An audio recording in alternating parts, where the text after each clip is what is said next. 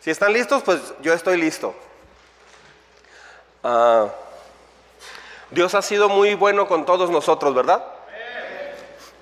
Ah, vamos, a, vamos a hacer una oración en este momento y vamos a, vamos a ponernos en manos de Dios para que Dios nos ayude, para que Dios nos hable, nos guíe. Amén. Señor, te damos muchas, pero muchas gracias, Señor, por todo lo que has hecho en, en cada una de nuestras vidas. Gracias, Señor, por cada momento en el que has tenido cuidado de nosotros. Solamente tú sabes cómo le has hecho para guardarnos, cuidarnos y traernos hasta este punto. Te pedimos, Señor, que hables a nuestro corazón. En el nombre de Jesús. Ayúdanos, Señor, por favor. Amén. Muy bien. ¿Están listos?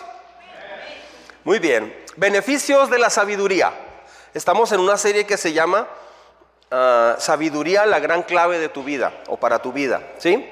Hoy vamos a ver el tema específico de cuáles son los beneficios de la sabiduría. Yo le animo a que abra su Biblia, ¿sí? Abra su Biblia en el primer libro de Crónicas. Vamos a ver un capítulo muy importante. Primer libro de Crónicas, ¿sí? Capítulo 1. Si usted es nuevo y viene por primera vez, acá lo voy a poner al frente. Pero si usted trae Biblia, sígalo, por favor, ahí con su Biblia. Es muy importante seguirlo. ¿Están listos? Primer libro de Crónicas, capítulo 1. No voy a leer todo o sea, todos los versículos seguidos, yo le voy a ir diciendo cuáles vamos a leer. ¿Ok? Les decía que estamos en esta serie donde estamos viendo cómo hacerle para comenzar de nuevo. Todo el mundo conmigo acá, no se distraiga, ahorita leemos. Todo el mundo conmigo acá. Mm, muchas personas quieren tener un nuevo comienzo, pero no hacen los cambios para tener ese nuevo comienzo. Entonces, muchos piensan que un nuevo comienzo es como orar en un momento y luego ya automáticamente, ahora es un domingo, te reconsagras a Dios y ya todo comienza de nuevo. No es así.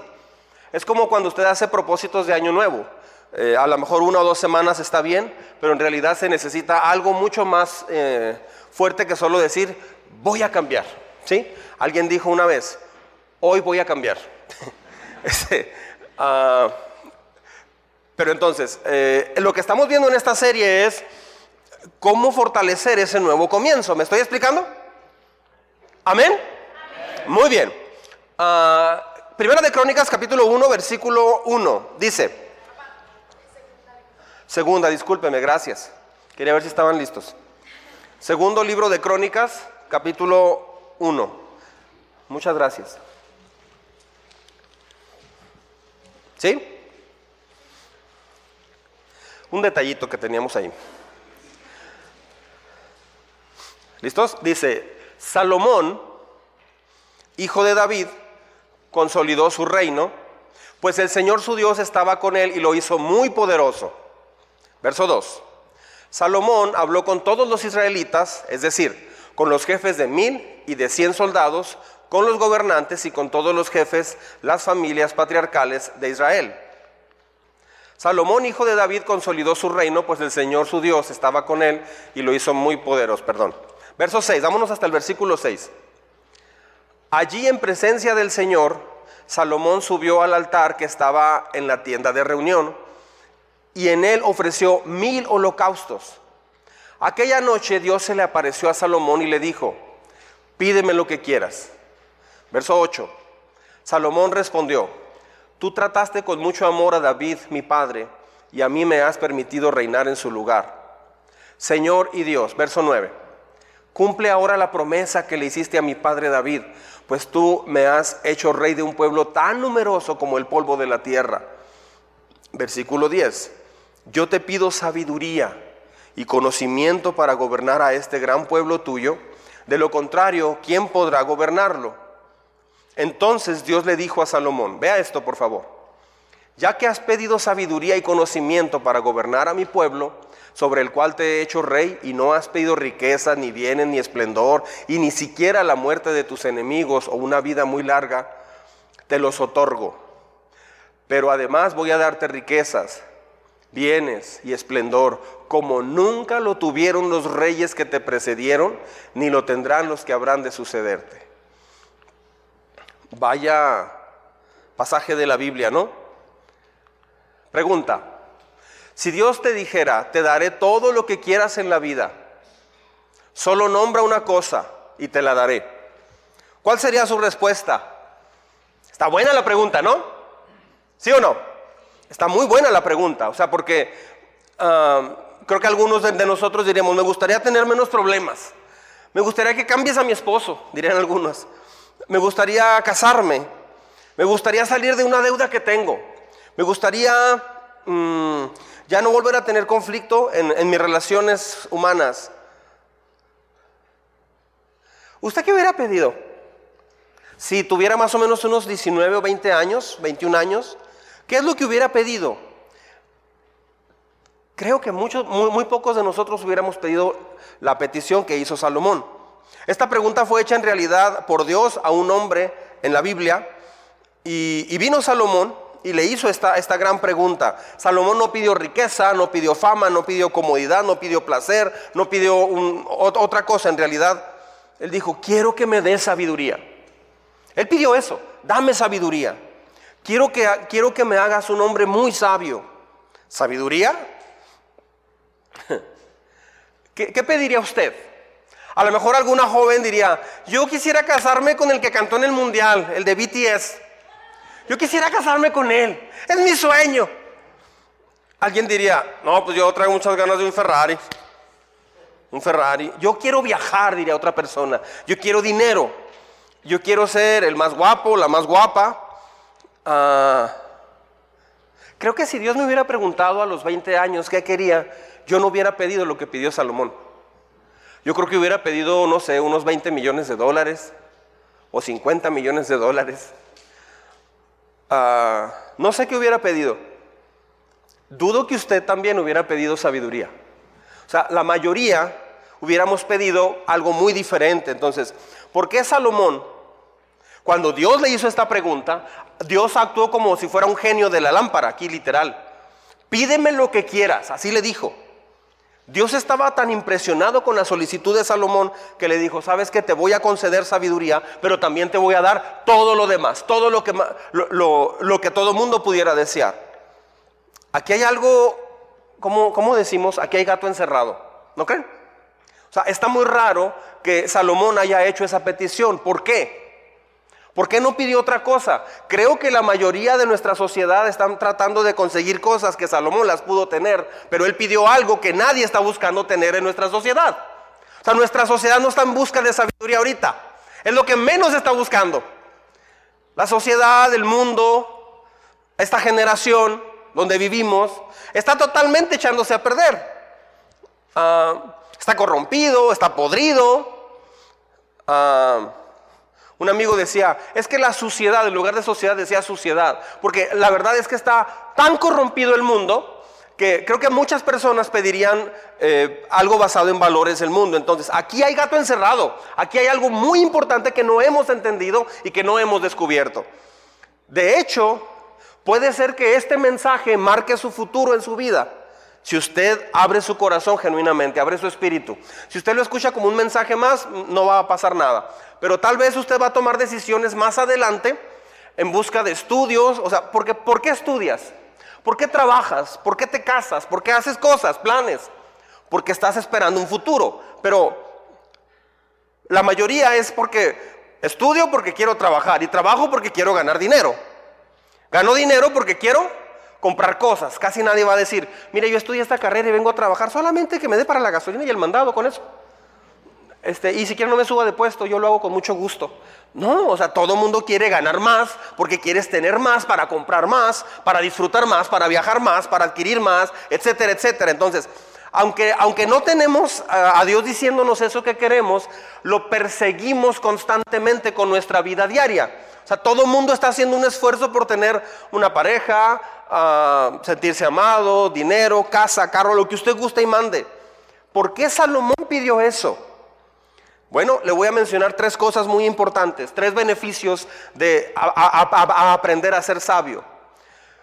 La sabiduría es mejor que todo. ¿Sí sabía eso? La sabiduría es mejor que todo. Así, literal. ¿Puede decirlo conmigo en voz alta, por favor? La sabiduría es mejor que todo. Una vez más, la sabiduría es mejor que todo. Le voy a ir explicando poco a poco qué es sabiduría. Mucha gente piensa que sabiduría es conocer mucho. No, es que si me metí a estudiar esto, me metí a estudiar aquello, yo leo mucho, yo aprendo mucho. Eso, eso no, no es sabiduría. No tiene nada que ver con sabiduría. ¿Sí? Es como si usted quiere ser soldado y está cocinando. No tiene que ver eh, el ser soldado con, cocinar. Este, nada que ver. ¿Sí? Entonces, la sabiduría es mejor que todo. Escuche bien esto. No entendemos lo importante que es la sabiduría. No nos damos cuenta que es la clave para literalmente todo lo que necesitas en la vida. Una vez más, la sabiduría es todo, todo, todo lo que necesitas para todo lo que anhelas en tu vida. Dios sabe que la sabiduría, y Salomón supo que la sabiduría es lo que marca toda tu vida. Mire lo que dice Proverbios, capítulo 8, versículo 11. ¿Lo leemos juntos, por favor? Juntos. La sabiduría es mucho más valiosa que los rubíes Nada de lo que uno pueda desear se compara con ella. Dice, nada. ¿Es en serio este texto? ¿Sí entendió lo que acabamos de leer? Dice, la sabiduría es mucho más valiosa que los rubíes. Y nada de lo que uno pueda desear se compara con ella. O sea, primero, vámonos de reversa. La primera parte dice, la segunda parte dice, nada de lo que uno pueda desear. ¿Qué es lo que usted desea ahorita? ¿Qué es lo más grande que puedas desear? Dice que nada de lo que puedas desear en tu mente finita se compara con la sabiduría. Eso está sacado de onda, como dicen los chavos. Eso me saca de onda, está sacado de los pelos, dice alguien. Eso está bien raro, está, muy fuera de, de nuestro entendimiento. Dice, nada de lo que puedas desear se compara con la sabiduría. Entonces es un tema serio, es un tema muy serio. Nada de lo que puedas desear es tan valioso como la sabiduría. Se dice que es más valiosa que los rubíes, así dice la escritura. ¿Cuánto vale un rubí? La más alta calidad de los rubíes, hace algunos años, la más alta calidad de los rubíes valía hasta 10 veces un diamante. Entonces, el rubí es mucho más caro que los diamantes, aproximadamente entre 8 a 10 veces más caro. Un gramo de oro hace unos 7, 8 años valía 50 dólares. No sé ahorita cómo ande. Pero ah, un gramo de rubí tiene alrededor de, vale alrededor de 50 mil dólares. Dice que la sabiduría es mucho más valiosa que un rubí. ¿Sí? Dios está diciendo que la sabiduría es más valiosa que todo lo que usted pueda imaginar. Si adquiere sabiduría, la sabiduría es la que te va a guiar, te va a bendecir en todas las áreas de tu vida. Entonces mucha gente diría, no, pues es que yo quiero casarme, eh, como dije ahorita, con, ese muchacho, con el de BTS. Este, pero si no tienes sabiduría, ¿qué va a pasar? te va a decir, o sea, te va a dejar te va a dejar, este, no, no va a querer nada contigo, este, no, no va a aguantar tu falta de sabiduría. ¿Por qué? Porque un hogar no se construye solamente porque me gusta mucho y por eso me caso con él. No, un hogar se construye con sabiduría. Muchas personas se preparan para comprar casa, para esto, para lo otro, que ya tenemos el boiler. Yo le dije a Perla, ya compré el boiler, Perla. ¿En serio? Sí. Mi papá me dijo, nomás te falta la casa, compadre. Sí, papá, pero ya estamos con el boiler. ¿Con qué lo compraste? Con la tarjeta de crédito que usted me prestó. Este, ah, nos enfocamos en armar un hogar, un trabajo y todo lo necesario para que funcione un matrimonio, una familia. Olvidamos un detallito. Lo que hace que todo funcione es sabiduría. La casa no hace que, formes un hogar. El carro no hace que formes un hogar. El carro no te hace que tengas un futuro sabio.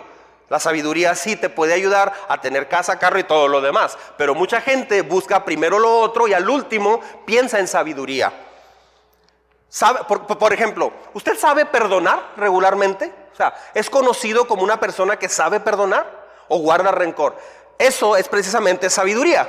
Sabiduría es que tú ah, tienes el carácter cada vez más parecido a como Jesús quiere que lo tengas, a como Jesús actuaría. ¿Usted es, una persona paciente o se impacienta muy fácil? La impaciencia va a acabar con tu hogar. Puedes tener el Ferrari, puedes ir de viaje. Es más, una vez fuimos a Orlando, Florida. Eh, fuimos a una conferencia a Miami y llegamos de pasado a Orlando. Y estábamos en uno de los parques de, Disney World.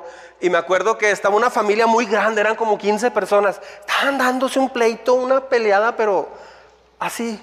Es que como son, eh, eh, en inglés, ¿cómo son egoístas? ¿Por qué aquí? ¿Por qué allá? Esto y lo así.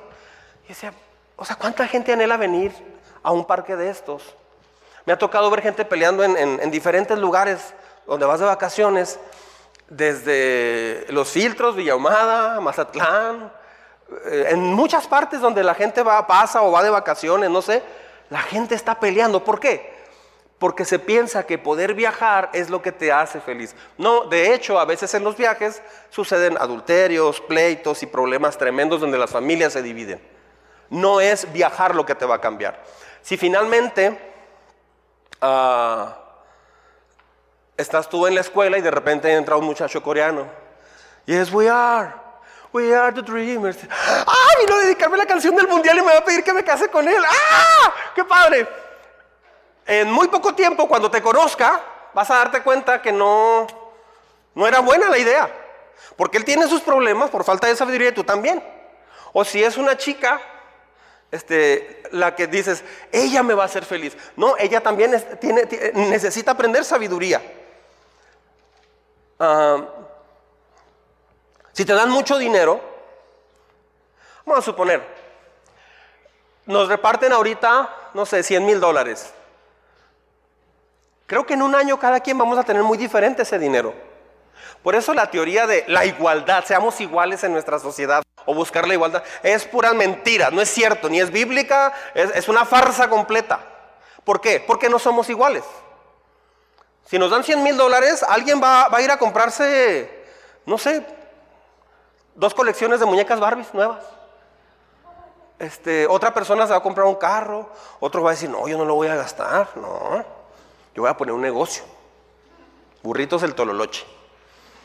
Este, porque si comes mucho ahí te vas a poner como tololoche. Este, otra persona va a invertir en, en, chamarras muy caras, otra persona se va a ir de viaje hasta que se le acabe el dinero. Tía, ¿me mandas un dinero para regresarme? Estoy en Argentina. Es que se me acabó el dinero. O sea, cada quien va a usar el dinero de muchas formas. ¿Por qué? Lo usas de acuerdo a tu sabiduría. ¿Me estoy explicando? Entonces, ah, ¿qué harías con tanto dinero? Pídeme lo que quieras, yo te lo voy a dar. Señor, dame mucho dinero, pero mucho dinero. ¿Cuánto? Mira, son como 15 cifras. Dame mucho dinero. Ok, ¿qué vas a hacer con ese dinero? ¿Sabía usted que cuando, si tienes mucho dinero, que puedes comprar y hacer lo que sea, porque nada te impide, puedes comprar lo que sea, el nivel de tentaciones se duplica de una manera increíble.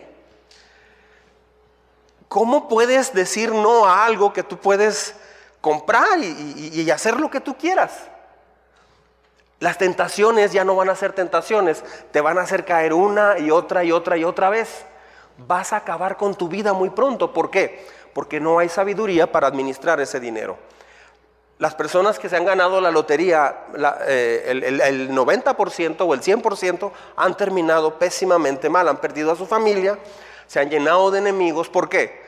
Porque no tiene sabiduría para administrar ese dinero. Muchos tienen carrera. ¿Estás administrando tu carrera con sabiduría? Muchos tienen la oportunidad de estudiar. ¿Qué quieres estudiar? No, pues quiero estudiar esto, quiero ser astronauta. Ok, ¿por qué? ¿Y para qué? Porque es lo que me gusta. Entonces te vas a mover por lo que te gusta. Eso es falta de sabiduría. Mucha gente dice, mi hijo, lo que usted quiera hacer, ¿de veras? Sí, mi hijo, lo, lo, que te guste, lo que a ti se te antoje ser. O sea, tú déjate fluir. No necesariamente va a ser el niño o el muchacho lo que se le antoje hacer. También tiene que ser congruente con lo que quiere estudiar.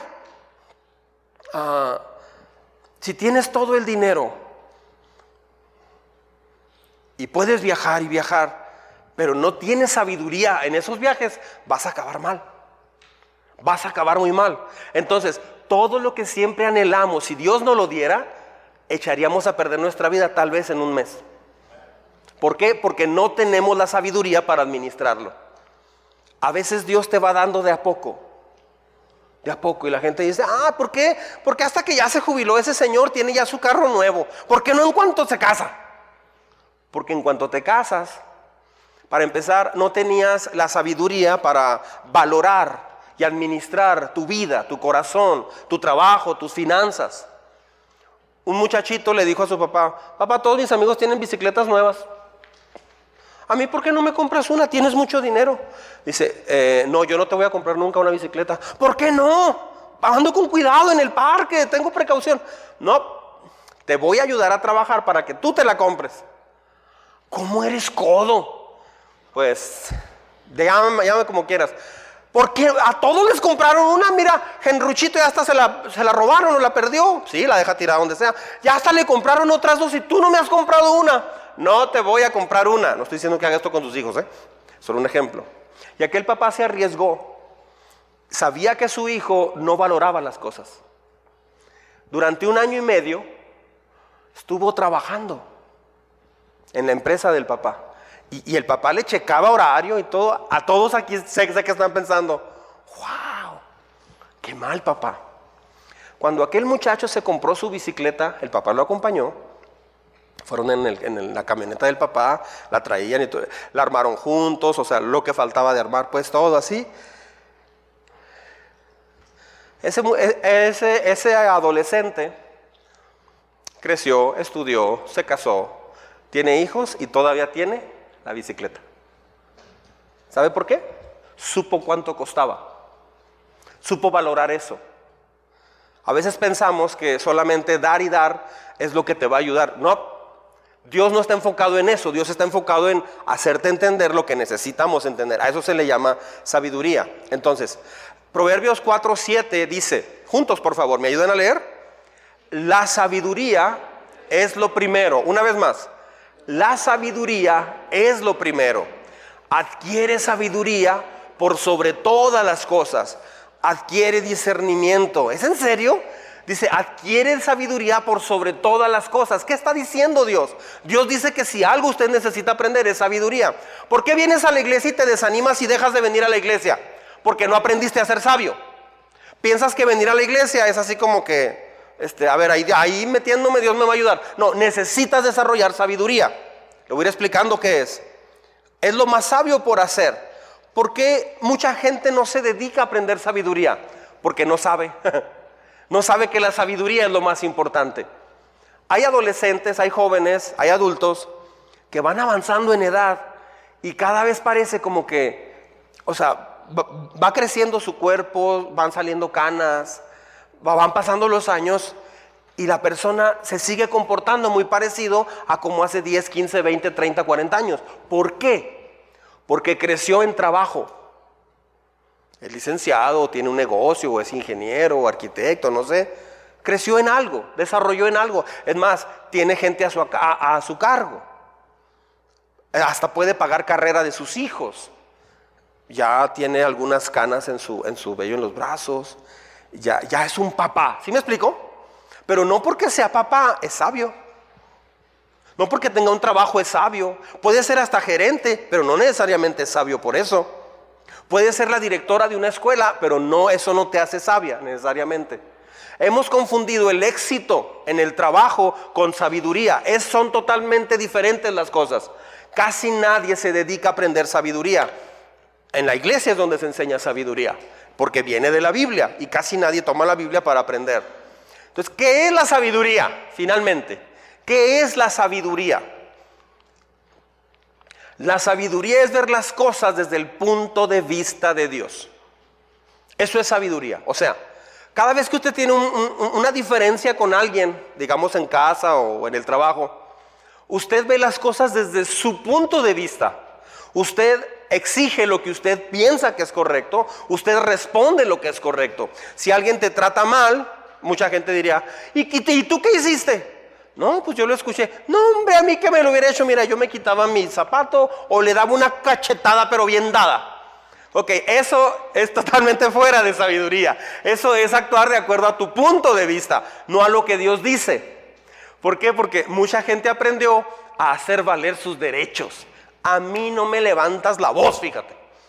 Está bien, peleese, entre en pleito, pero un pleito nunca se acaba.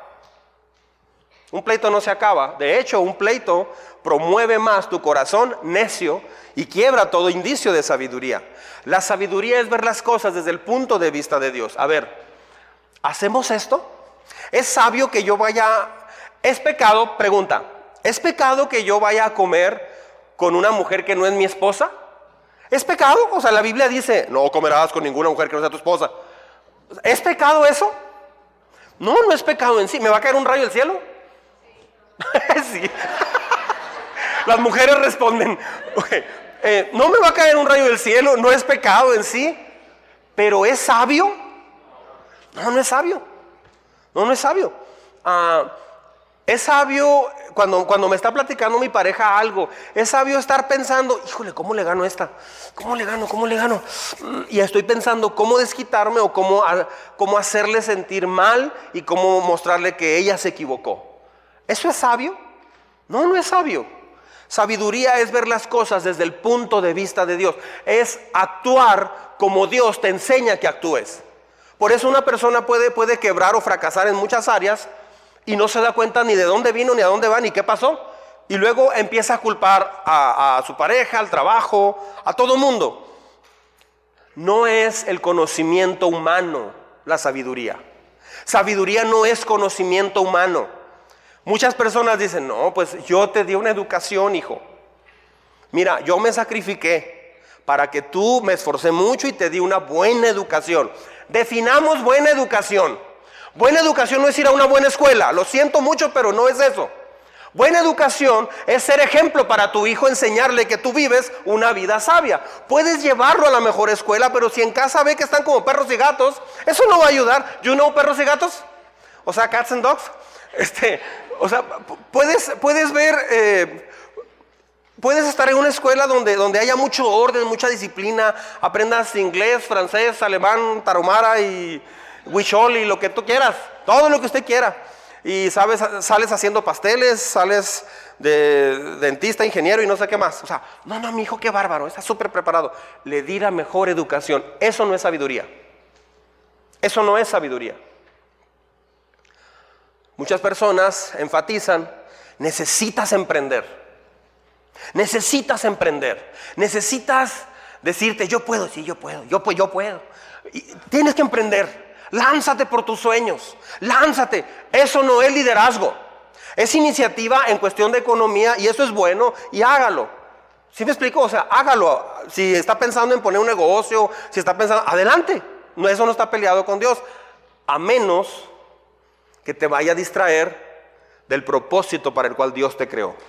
Si es un trabajo que te va a distraer y, no vas a hacer lo que, lo que debes hacer en tu vida, si vas a andar pensando en dinero, si vas a andar pensando en tu negocio, si vas a andar, si tu mente va a estar absorbida por eso, no es sabio. No estás preparado todavía para empezar eso.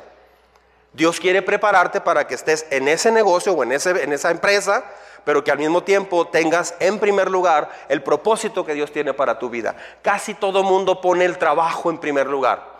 Casi todo mundo cuando conoce a alguien que le gusta, este, pone, pone, pone a esa persona en primer lugar. Yo me acuerdo cuando me hice novio de Perla, Perla era mi mundo, es mi mundo todavía, más que ya conocía a Dios. Pero como yo no conocía a Dios, Perla era, era, era todo para mí, era mi mundo. O sea, yo respiraba Perla, pensaba en Perla, dormía. No dormía con Perla, eh, dormía pensando en ella, o sea, Perla era mi mundo, así literal. Este, ah, hasta que conocí a Jesucristo. Comencé una relación personal con Él. Yo pensaba que Él estaba con una barba blanca y, allá con un bastón bien lejos, ocupado en Israel. No, me di cuenta que Dios estaba más, más enfocado en mi vida que yo mismo enfocado en mi vida. Entonces, Sabiduría es ver las cosas desde el punto de vista de Dios. Por ejemplo, usted le pregunta a su tío Venancio, oiga tío Venancio, ¿esta carrera está bien? ¿Este trabajo está bien? ¿Este negocio está bien? Ah, sí, ¿cuánto te pagan? Es lo que te va a preguntar. ¿Cuánto te pagan, mijo? Pues me pagan el doble. Mm. ¿Y esta carrera está bien? ¿Es lo que te gusta? Sí. Ah, láncese con ello por todo. Láncese, con ello por, por todo con ello. Algo así. ¿En qué se basa ese consejo? En dinero, en autosatisfacción. Casi nadie te va a decir, ¿es lo que Dios quiere para ti? Porque eso se considera fanatismo. Pero es más fanático, diez veces más fanático, ¿te va, te va a pagar más? Si se fija, es la pregunta primera que todo el mundo hace. ¿Te van a pagar más? Sí. Ah, entonces sí, adelante. Qué padre, felicidades. Qué exitoso eres. ¿Quién es más fanático acá? Si hay fanatismo, o sea, todo el mundo piensa en el dinero. Entonces, es un consejo totalmente enfocado en dinero. Es un consejo totalmente enfocado en autosatisfacción. Puedes obtener el conocimiento en muchos lugares. ¿Me explico? El conocimiento lo aprendes en, en cualquier parte en una escuela. Ah, puedes obtener todo tipo de grados, de reconocimientos. Puedes obtener una cantidad muy grande de reconocimientos. Sin embargo, una persona puede tener mucho conocimiento y no ser sabia. ¿Se ha puesto a pensar en eso? Yo he conocido, eh, platicaba yo con un albañil cuando yo vendía casas con mi papá, yo llegaba a la casa muestra y, yo estaba mostrando la casa, tenía como 17 años. Y me acuerdo que llegaban, buenas tardes, joven, aquí es, la casa muestra. Sí, buenas tardes, pásele, mire, la ya le empecé a explicar yo de la casa. Como pasaba unas tres horas al día allí, en, las tardes, como de 5 a 8 más o menos, platicaba mucho con don Juve. Don Juve era el velador del fraccionamiento. Un señor que estuvo en primero de primaria nada más, llegó hasta primero de primaria. Y él me platicaba cosas bien interesantes. Oiga, don Juve, ¿y cómo le va a usted? ¿Tiene hijos? Tengo hijos y tengo nietos, David. Ah, qué bueno. ¿Y, cómo le ha ido en su vida? Mire, no he logrado grandes cosas, David. Pero mi esposa me quiere y yo la quiero. Y nos tenemos. Mis hijos ya andan en la obra. Así me decía. Tengo tres hijos que ya son y buenos maestros albañiles. Y, muy, seguido ellos van a la casa el fin de semana. Y comimos ayer unas gorditas de maseca con, con papita. Y así, y, bien bonito porque nos reímos mucho. Uno de mis hijos le ofrecían un trabajo allá bien lejos en Estados Unidos. Yo le dije, mira, no dejes a tu mujer. Porque tu mujer te la dio Dios nuestro Señor. Así hablaba él. Y te la dio Dios. A la mujer no se le deja. A los hijos tampoco se les deja. Las crías de uno es para que uno esté ahí con ellas. Y ya no piensa uno en uno, piensa uno en ellos. Ese hombre tiene más sabiduría que gente que he conocido que tiene maestrías y doctorados. Entonces, la sabiduría ah, y el conocimiento son dos cosas muy diferentes. ¿Me estoy explicando? Una gran cantidad de personas educadas son realmente muy torpes, así lo quiero decir. Hay gente muy educada que no tiene nada de sabiduría. Y hay un montón de gente sin educación que tiene mucha sabiduría. Porque la sabiduría es ver la vida desde el punto de vista de Dios. Eh, fíjese bien, es actuar como Dios actuaría. Pensar como Dios piensa. No sé si me está explicando. Lo que está marcando tu vida actualmente es pensar lo que usted piensa, en lugar de pensar lo que Dios piensa. Por ejemplo, en un trabajo, en el entretenimiento, en cómo gastar dinero, ah, el, el dinero que tienes, etcétera, etcétera. O sea, es actuar de acuerdo a como Dios actuaría en esa área. Es responder a los demás como Dios respondería. Si tu esposa te dice, oye, es que te vi, te vi, te vi cenando eh, con, otra persona, ¿qué? ¿Qué? Ya estás de tóxica. Es la vecina muy buena vecina, o sea, eh, ¿es sabio responderle así? Es algo bien tonto responderle así. Ah, es sabio que ella de repente se levanta, porque de repente la mujer se levanta, no todas, pero hay mujeres que de repente se levantan, como decía mi pastor, mudas. You know, mudas. ¿Pasa, hija? ¿Ah?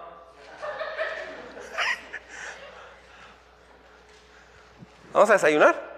Hay huevos. ¿Tú no vas a hacer huevos? Tienes manitas, ¿no? Usa tus manitas. Dios te dio tus manitas. Pues que yo quería, agarra el desayuno. O sea, este, ah, ¿qué tienes?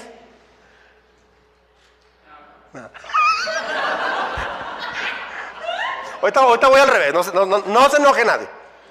¿Qué tienes? ¿Estás enojada? O de pronto llega la criatura del trabajo, o sea, el hombre. Llega. Así como, no sé, orbitando no sé dónde. ¿Qué pasó, amigo? ¿Quieres comer? Se va, avienta su... ¡Ay! Avienta su... Ah, o sea, se, empieza a poner cómodo. Se empieza a poner cómodo. Ya por comprar medio número más grande y usar calcetines delgados. Se, se pone... Llega así muy seria la criatura y este... Ella, ella desde que lo ve... tuvo problema con, con, con Checo. Checo no es Checo Pérez, es el del trabajo, el jefe ay, Checo, ya, ya lo trataron mal. Y la pobre empieza a hacer como un ritual así. A ver, a ver por dónde le llega la criatura, así como él también hizo un ritual. No estás enojada, no, dice. Al revés, mujeres. ¿Cómo te fue en el trabajo? O sea, ella quiere iniciar una plática. ¿Sí? Este.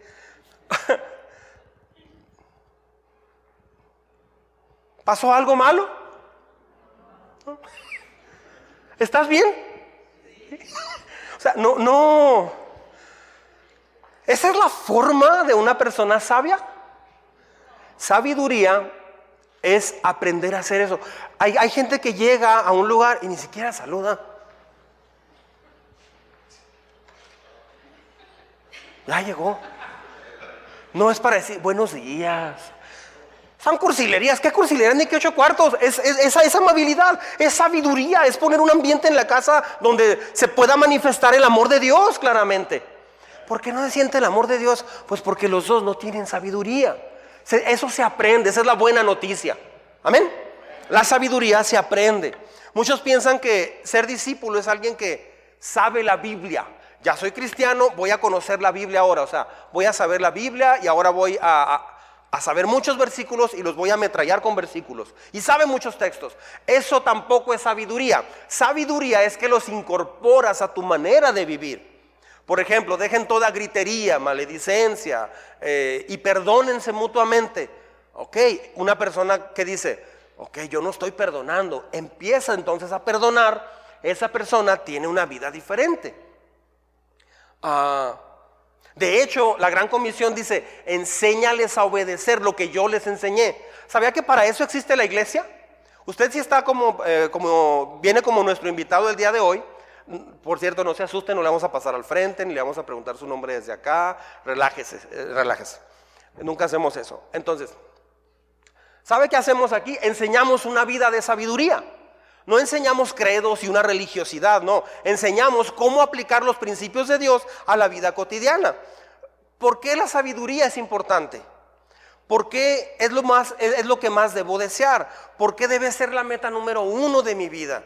¿Por qué es lo más importante? Gracias a Dios que Salomón escribió un libro que se llama Sabiduría o Proverbios. Está justo a la mitad de la Biblia. Tiene 31 capítulos. Un capítulo para... ¿Este mes tiene 31 días? 30. O sea, puede utilizar, mucha gente de negocios, muchos, muchos cristianos han crecido mucho leyendo el libro de Proverbios. Lea un capítulo diario. Hoy, a propósito, ni el domingo pasado trajimos el devocional, porque yo, yo quiero forzar de parte de Dios ese sentido que esta iglesia necesita leer más la Biblia. Necesitamos ir a la Biblia. No solamente la abra y lea un versículo. oh, Juan 3:16, qué bonito. Oh, Jesús lloró. No, no, métase a la Biblia a fondo, lea la Biblia, que si se hace una cortada le salgan versículos por las venas. Métase de a de veras a leer la Biblia. No caiga en el error, escuche muy bien, por favor. Muchas personas dicen, sí, quiero meterme más con Dios. Y se pone a oír podcasts, se pone a oír predicaciones. Métase mejor directo a la Biblia. No busque más películas cristianas. Espérese, métase a la Biblia. Lea la Biblia, absorba la palabra de Dios. La Biblia va a transformar tu manera de pensar. Eh, van a pasar dos cosas. Conforme usted la vaya leyendo, va a decir, ay, híjole. Ay, mamita, mira nomás. Uy, no, mejor la cierro. Es algo muy tonto. Ya llegó su, su estudio acerca de si tiene cáncer o no. No, ¿sabe qué? Mejor lo guardo. Y en la caja fuerte. Eso no es sabio. Mucha gente dice, dejé de leer la Biblia o dejé de ir a la iglesia porque son puras pedradas. ¿Y no pedradas? Es que son pedradas porque típicamente, o sea, pensamos que son pedradas, pero es que Dios empieza a corregirnos porque estamos con todo y ramas. ¿Sí? Estamos con todo y ramas, o sea, crecimos como, como así en la pradera, salvajes. Este, ¿Qué, mijo? ¿Ya está enamorado? Sí, papá. Ya se puede casar entonces. Pelado este. Sí, papá. Y, y, a papá, ¿y cómo soy papá como usted? Pues así, dele, mijo. Ay, sobre la marcha, Dios le va a ir ayudando a ver cómo. O sea, mucha gente así crece y desarrolla en su vida. Claro que no, necesitas, para todo requerimos entrenamiento. Mucha gente dice, echando a perder se aprende. En el matrimonio no funciona así. En una de esas echas a perder todo y es mucho dolor no es un experimento, no estás en un laboratorio. Es tu vida y es la vida de otra persona. Entonces, muchos hombres, muchas personas se dedican a leer proverbios. Mire, le voy a leer la introducción. No, no lo voy a poner acá, es para que me escuche. ¿Sí? Vea cómo comienza Proverbios. No lo busque en su Biblia, escúcheme nada más. Mire, estos son los proverbios de Salomón, hijo de David, rey de Israel. El propósito de los proverbios es enseñar sabiduría y disciplina y ayudar a las personas a comprender la inteligencia de los sabios. Su propósito es enseñarles a vivir una vida disciplinada y exitosa y ayudarles a hacer lo que es correcto, justo e imparcial. ¡Wow! Casarte con una mujer o un hombre así está bien padre. Estos proverbios darán inteligencia al ingenuo, conocimiento y discernimiento al joven que el sabio escuche estos proverbios y se haga aún más sabio, que los que tienen entendimiento reciban dirección al estudiar el significado de los proverbios y estas parábolas, las palabras de los sabios y sus enigmas. Esa es la pura introducción a proverbios. Entonces, ah, lea proverbios. Si estamos leyendo Génesis y Éxodo. No sé dónde va usted. Yo voy en más del capítulo 40. ¿Dónde va usted? O sea, este, en, este mes de abril hay que leer Génesis y Éxodo. Devóreselo. ¿quiere, ¿Quiere que su corazón sea purificado? Lea la Biblia. ¿Qué tan rápido quieres que se purifique tu corazón? Lea la Biblia. Léala. ¿Cuánto? Lo más que pueda. En cada momento tráigala con usted. Un día nos visitó un grupo de coreanos de Chicago, eran coreanoamericanos, y en cada receso todos estaban con su Biblia. Ay, que se ahí estaban leyendo. Y le pregunté a uno, ¿qué, están haciendo? Dice, es que en este viaje misionero de un mes tenemos que leer toda la Biblia. O sea, aparte de estar en el viaje misionero sirviendo, la meta es, desde que empezó el entrenamiento en, Chicago hasta que regresemos, es leer la Biblia, toda la Biblia. Digo, ok. ¿Y cómo le hacen? Pues en la casa cuando ya llegamos con, con nuestros huéspedes y luego que estaban en México, o sea, aquí, llegaban a su casa con el enfoque de, ellos pensaron, vamos a quedarnos con mexicanos, han de ser igual que los coreanos. Cuando nos hospedaron coreanos a nosotros en Washington, nos hospedó un abogado del, presidente de Estados Unidos. Yo no sabía hasta que vi en la sala una foto que estaba con el presidente Bill Clinton. Mira dónde nos estamos quedando, Perla. ¡Wow! Y este. Y nos llevaron al cuarto, nomás nos decían, pali, pali, pali, pali, pali, pali. O sea, eso es apúrate, apúrate, apúrate. Y ya este, nos, metieron. Ah, yo qué sé, sin y se ven. Se fue. Y ellos, y ellos estaban allá, allá, cocinando.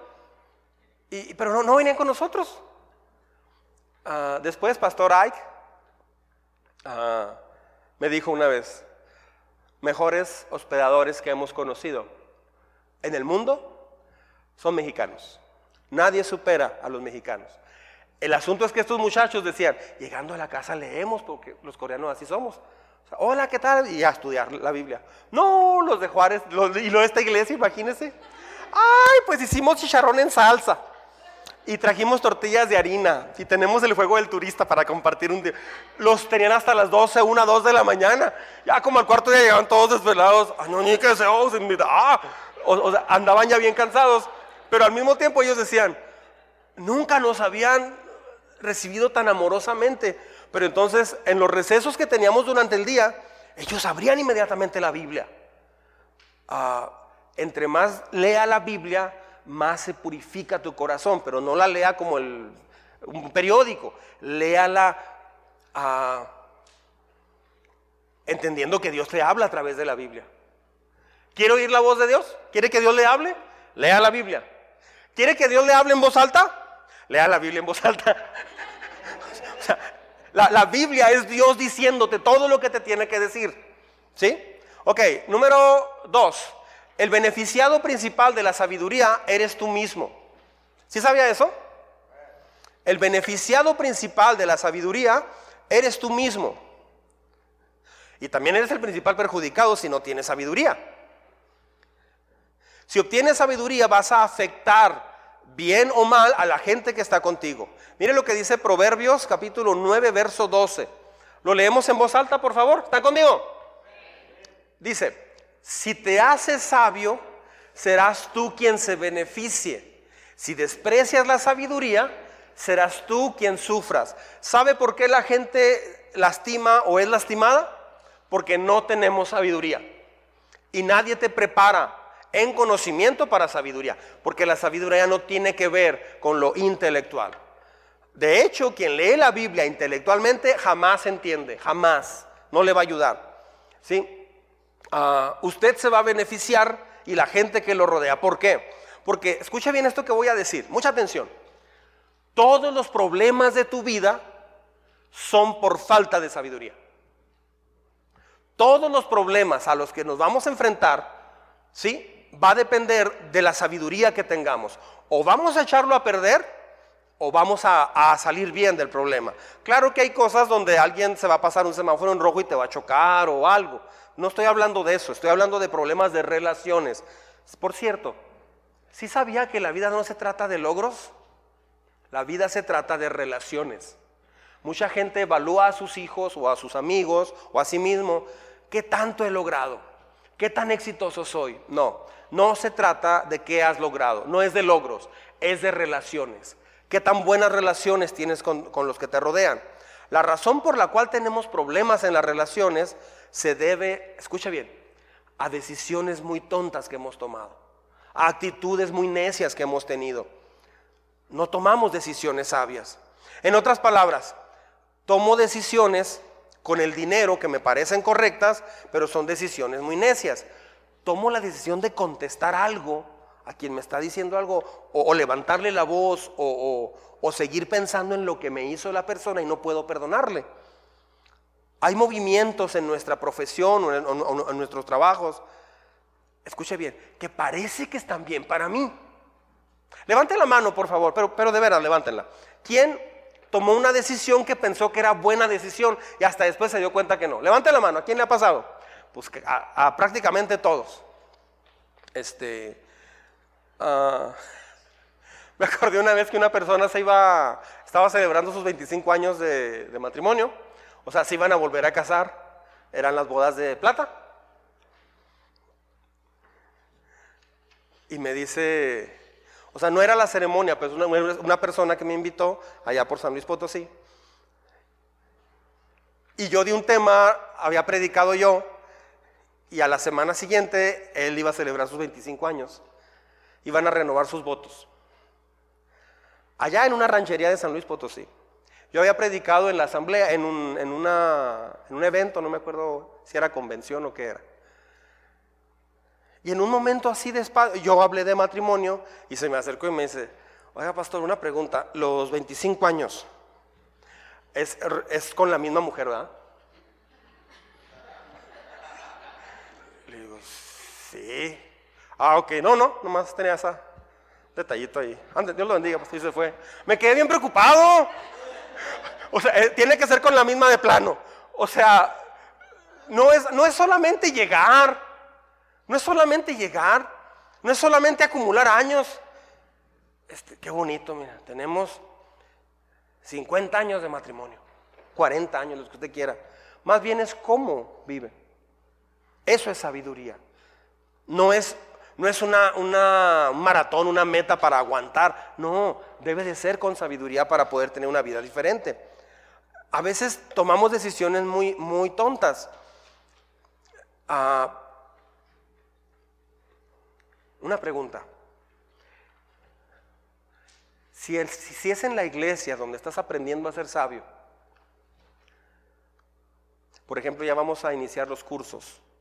En tres, cuatro semanas arrancan ya los cursos. Si usted quiere ponerle turbo a su vida, sea nuevo en Cristo o tenga 30, 40 años de cristiano, como guste, pero es nuevo aquí en la iglesia, yo le animo a que tome esos cursos. El primero se llama ¿De qué se trata?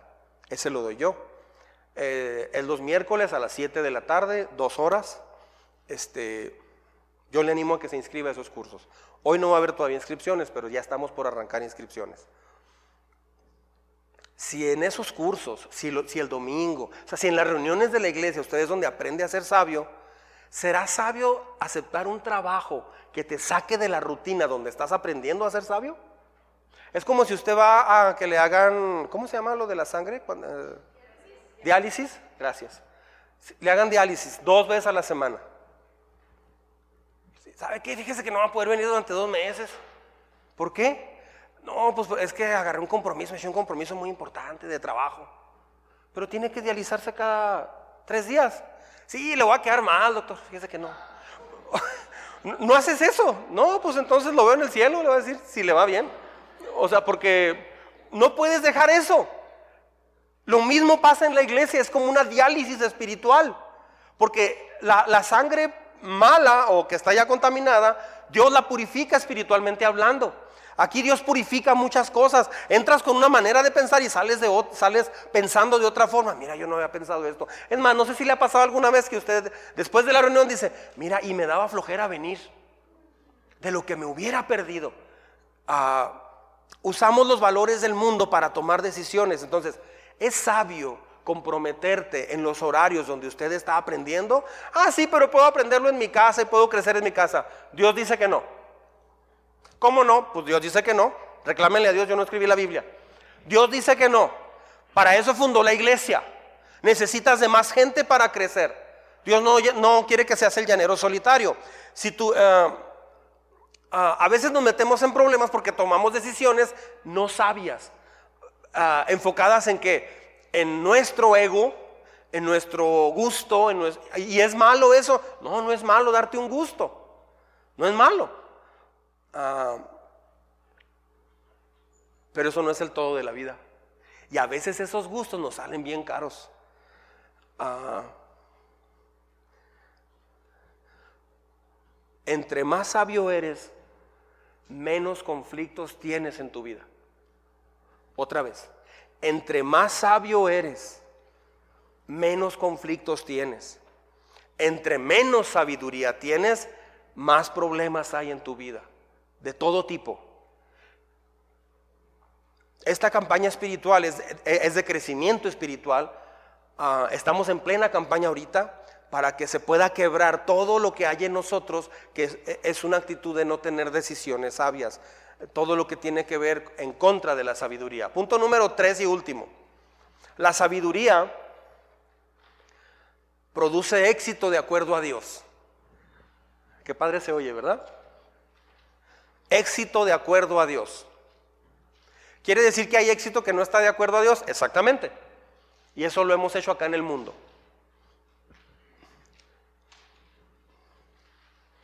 ¿Usted quiere tener éxito en la vida? Bueno, cuando aquí hablamos de éxito, si usted me ha escuchado usar la palabra éxito, ah, por favor no piense que estoy hablando de éxito del mundo.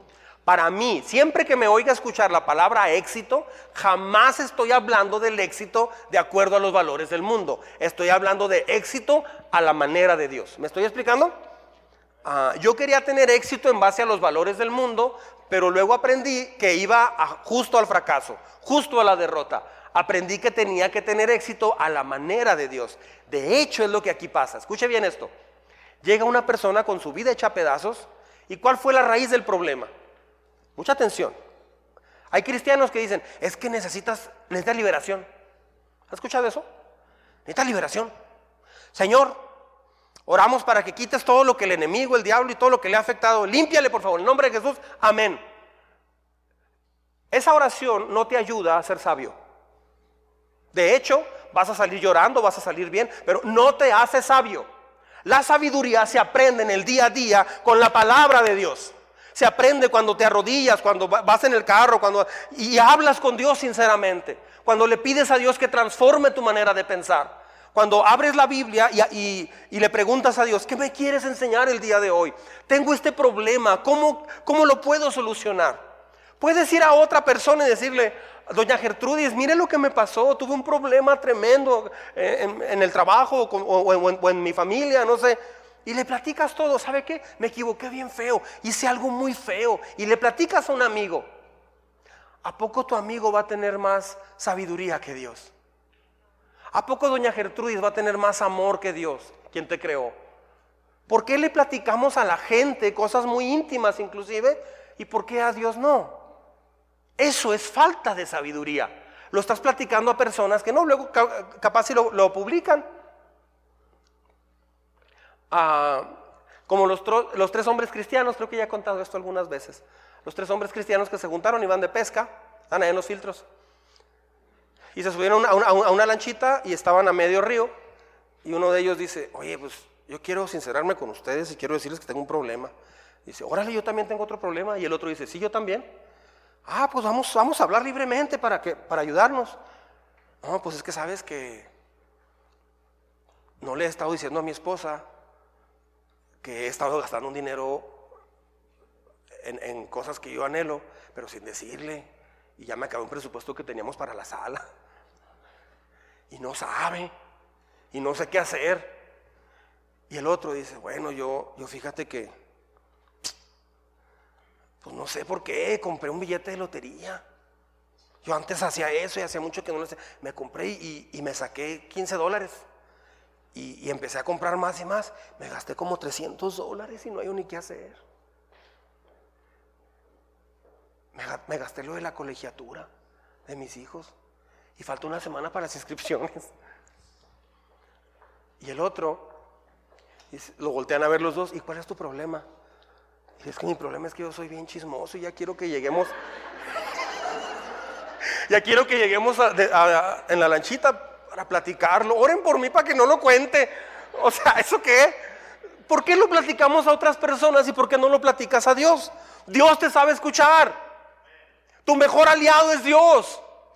Él no te creó para tener una vida de puros golpes y golpes y golpes. Los golpes y golpes vienen porque dices, no Señor, gracias, mira, cuando tenga problemas te busco. Ahorita ahí voy bien. No es cierto, nadie va bien sin Dios.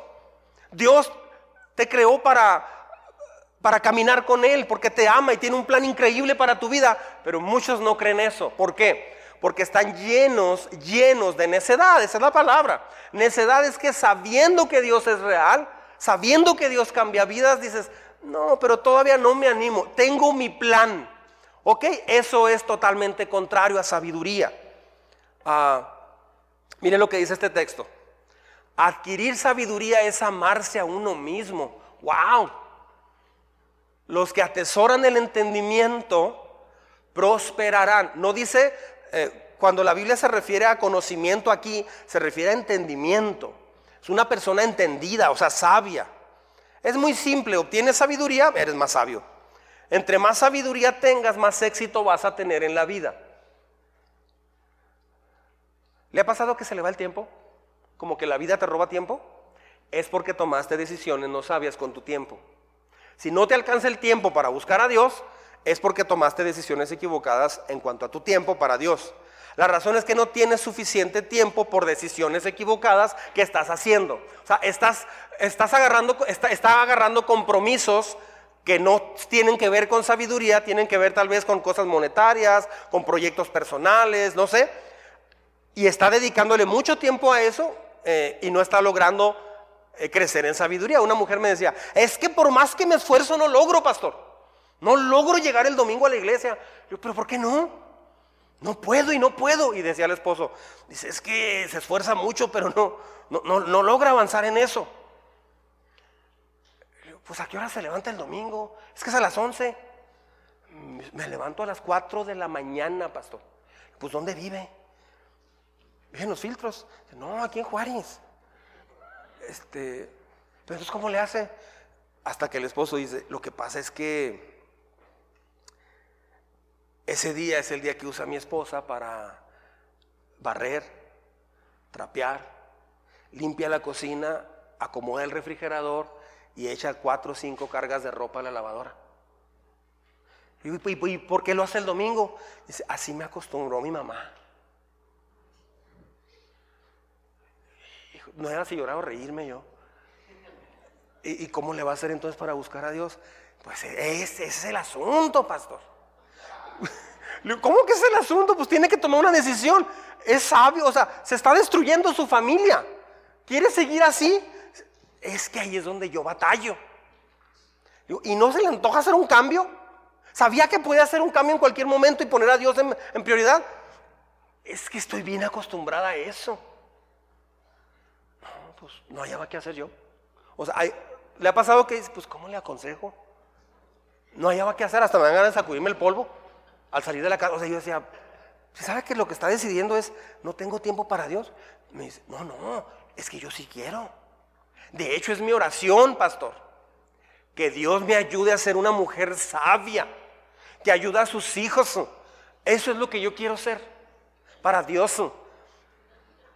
Pero si quiere ser eso, ¿por qué no decide por eso otro? Es que estoy ya muy acostumbrada. Una persona me dijo, fíjate que está muy suave eso de la iglesia, pero tengo muchos años jugando béisbol. Y soy cuarto bat. Y andan detrás de mí como seis equipos. Y me pagan. Es que el béisbol para mí es algo que fluye en mi ADN. Okay. Pues lo batalló por un tiempo. Batalló. Este, y cuando llegaba el domingo, yo me acuerdo que llegaba y tenía cara de guante de béisbol. O sea, estaba escuchando, estaba escuchando la predicación y tenía, no sé, este, algo pasaba. Por ejemplo, yo una vez me iba a tropezar y él dijo, safe. O sea, estaba, pensando en béisbol. Este, o mencionaba yo algo de Pilatos, por ejemplo. Y él dice, ya lo poncharon. O sea, siempre estaba, estaba con la situación del béisbol. Batalló mucho para dejar su prioridad, pero en cuanto dejó esa prioridad, las cosas comenzaron a cambiar. Ahora, las mujeres son muy dadas a pensar de esta forma. Oye, Jani, entonces, ya ves eso de las sanitas que fuimos. El Señor ese, eh,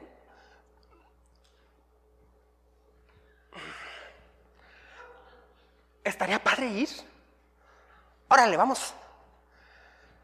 No, no, habla mucho del Señor y luego hasta uno regaña y regaña y quién sabe qué. Todo. Ah, yo quería ir. Ok, venga usted. Empiece usted. Yo, entiendo que quiere todos juntos. Mi hijo, venga, se bautiza porque yo me voy a bautizar. Ándale, todos juntos. no, es personal. Pero si usted empieza, son dos horas. Si usted empieza, su esposo va a tener en algún momento una necesidad, una crisis, y usted ya va a empezar a tener sabiduría. ¿Quién le va a ayudar?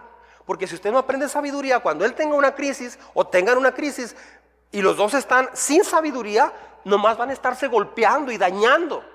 Pero si ella o él empiezan, aunque la otra persona todavía no esté muy animada, este, esa persona cuando hay un conflicto, esa otra persona va a decir, mira, pues, pues perdóname porque yo fui con la que comenzó este pleito.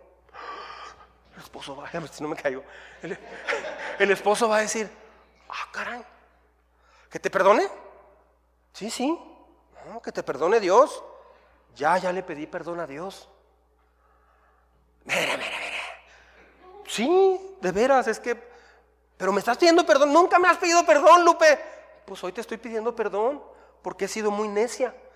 Así se construye un hogar. Así, así comienza una nueva vida. Así es como se... Entonces ya eres muy hermanita, muy santurrona y muy aleluya. No, no soy nada de eso. Me falta un chorro. Respóndele así. Me falta mucho. Pero me estoy sintiendo bien porque estoy aprendiendo algo que yo no sabía. Y quiero un nuevo comienzo en mi vida. Quiero ser una buena esposa para ti. El hombre sería el peor de los tontos. Pues ya no vas a esa iglesia y pura hipocresía. Te está ayudando, te va a rescatar. Cuando tengas 78, 85 años, te va a doler mucho no haber apoyado a tu esposa porque ella quiso buscar sabiduría en un momento de tu vida. Tiene que hacerse un parte, algo tiene que romperse, algo tiene que quebrarse en nuestro orgullo para que entonces digas, ok, yo necesito entonces aprender la sabiduría que Dios da. Yo necesito acercarme a Dios. Me encanta cuando, cuando eh, niños o jóvenes han dicho, mis papás siempre peleaban, siempre peleaban. Pero un día pasó que dejaron de pelear, comenzaron a platicar, empezaron a hacer las cosas diferentes. Ya no son como antes, no, mis papás ya no son como antes, no son perfectos, pero ya no son lo que eran antes. Qué fascinante oír eso. Eso es pasar de una vida necia a una vida sabia. Ah, sabiduría es dedicar tiempo a Dios como tu, como tu más grande prioridad. Ahora, no tiene que hacerlo por mí. No.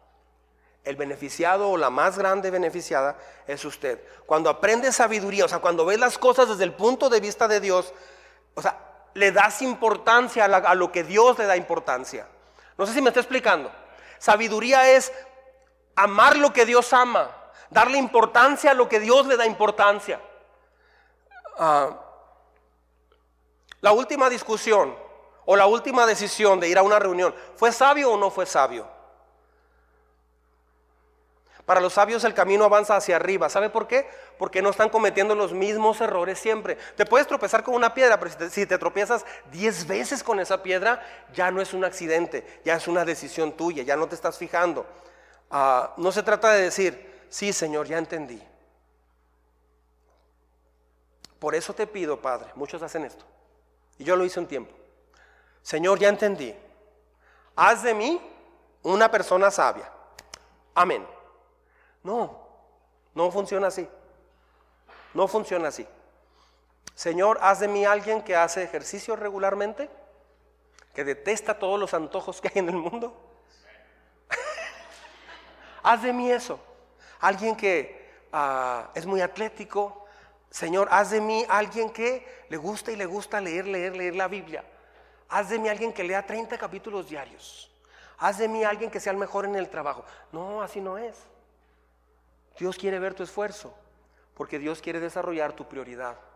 Sabiduría es el esfuerzo que haces por comportarte como Dios quiere que te, comportes. La próxima semana vamos a hablar de cómo hacer el cambio. Hoy le estoy hablando de los beneficios, porque si no le explico el por qué, usted no se va a animar a entrarle a la sabiduría. Si no le explico, le estoy explicando el por qué. Toda esta predicación responde a por qué necesito ser sabio. ¿Sabe? ¿Sabe? El por qué cambia todo. No te acerques a, esa, a ese lugar, por favor. Y el niño se va a acercar. De veras, se va a acercar. Hasta que usted lleva al niño y le dice, mira, ¿ves eso que está abajo? Es un niño que se cayó hace dos años, se murió. Por eso no quiero que te acerques. Ok, o sea, cuando le explicas el por qué es diferente. Pero si nomás le dices, somos tan rebeldes que cuando te dicen, no, no haga eso, yo a mucha gente le he dicho, no, mira, no hagas esto ni esto. Y la gente pone una mirada de, ay, ¿por qué no? ¿Por qué no? Y es que sí lo quiero hacer. No, te va a ir mal, va, a ser malo. Y es que sí lo quiero hacer, pastor. No, no lo haga. Y no me refiero a nada en particular, no empiece. Este, la sabiduría tiene muchos beneficios. ¿Por qué no vivir más sabiamente? ¿Te gustaría vivir más sabiamente?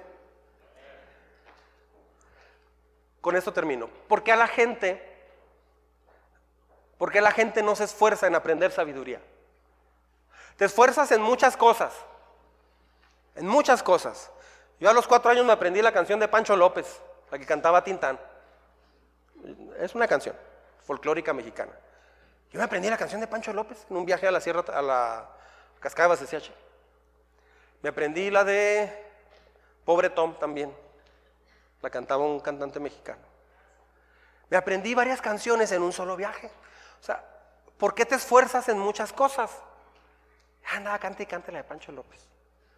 ¿Por qué te esfuerzas? Aprendí pasos de breakdance cuando era joven. Aprendí el bailable de el, barretero, de folclore mexicano, este, Santa Rita. aprendemos muchas cosas, pero ¿por qué casi nadie quiere aprender sabiduría? Aprendes electricidad, aprendemos muchas cosas, una carrera, aprendemos miles de cosas, recetas de cocina. ¿Sabe por qué casi nadie quiere aprender sabiduría? Porque no es fácil. No es fácil. Es más fácil tomar una decisión, al y se va. Es más fácil quedarte callado cuando alguien te habla mal en el trabajo, aguantarte, dominarte y decir, oye, pero no, no, no me necesitas hablar de esa forma, te estoy escuchando, yo te he hablado bien, háblame bien. O eso no es fácil hacerlo. Lo más fácil es, ¿por qué me levantas la voz? ¿Por qué me levantas la voz? O sea, eso es lo más fácil y más tonto por hacer. Este, si me empujas, ah, si me empujas. O sea, eso es lo más fácil de hacer. Pero dice Proverbios 19, no recuerdo el verso, que el que se sabe dominar a sí mismo es más valiente que el que conquista toda una ciudad. Eso es sabiduría. Es más difícil tomar decisiones sabias pero es lo que más beneficia tu vida. Amén. Póngase de pie, vamos a orar. Es más fácil prender Netflix, ver TikTok, shorts, reels, que leer la Biblia. Es más fácil, ¿eh? Le voy a explicar por qué. Por ejemplo, TikTok la han estado analizando científicos, y el cerebro sufre una descarga muy importante de adrenalina, de dopamina, y es muy agradable porque te hace reír, pero luego esa risa se acaba en unos segundos y luego puedes avanzar a otro y ves otro episodio de algo que te causa risa también. Y luego otro, y otro, y otro, y otro. Señoras y señores, necesitamos reconocer que hay una lucha interna por sentir satisfacción adentro de nosotros. Las redes sociales o la televisión, y no estoy diciendo que sea malo, no, no, pero te pueden abrazar de tal forma que tu cerebro se acostumbra. Pero cuando lees la Biblia, tu cuerpo no está entrenado a dejar que la Biblia alimente tu espíritu. Escúcheme con mucho cuidado, así como está. Lo primero, por ejemplo, TikTok o videos cómicos o tele, lo que guste, alimenta lo que es tu carne, tu cuerpo. Pero la Biblia alimenta tu espíritu. No tenemos nuestro espíritu entrenado para ser instruido por la Biblia. Por eso empieza a dar sueño inclusive. Hay quienes empiezan a aburrir o a dormir. ¿Por qué? Porque tenemos entrenado nuestro cerebro, nuestra carne. Nuestro cuerpo está entrenado para una compensación rápida. Para sentir algo, para disfrutar algo. Y a veces al leer la Biblia no se disfruta porque te muestra lo que debes de corregir. Pero la Biblia, dice Jesucristo, que la Biblia, la palabra de Dios, comienza a limpiar tu corazón. Las redes sociales y todo lo demás no limpian tu corazón, lo llenan de más cosas. Pero Dios quiere limpiar tu corazón. Un corazón que va siendo limpiado poco a poco que va siendo moldeado y transformado. Es un corazón que pasa tiempo con la Biblia, que pasa tiempo con Dios. Tal vez es la única vez que usted va a escuchar esto. O tal vez va a escuchar esto y no lo va a entender porque no lo va a practicar, pero yo le animo a que lo practique. Tu cerebro reacciona a la dopamina de redes sociales o de, cualquier otra cosa, pero va a llegar un punto donde tu espíritu va a querer reaccionar más a la Biblia que a cosas que no, que no tienen sentido.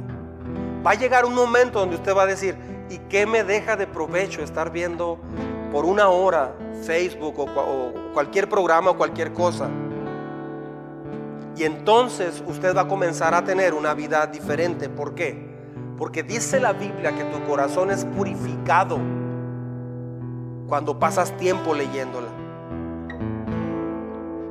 Jesús dijo que es en la Biblia donde encuentras vida abundante.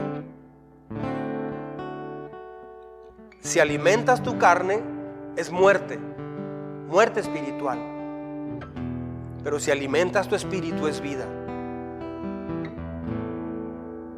Nadie salimos de la matriz siendo sabios.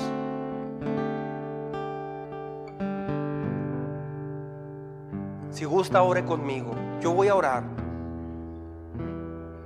para pedirle a Dios que nos enseñe y nos ayude en esta semana a hacer un cambio y comenzar a pasar más tiempo leyendo la Biblia. El que esté listo para hacer ese compromiso, acompáñeme en oración. Señor,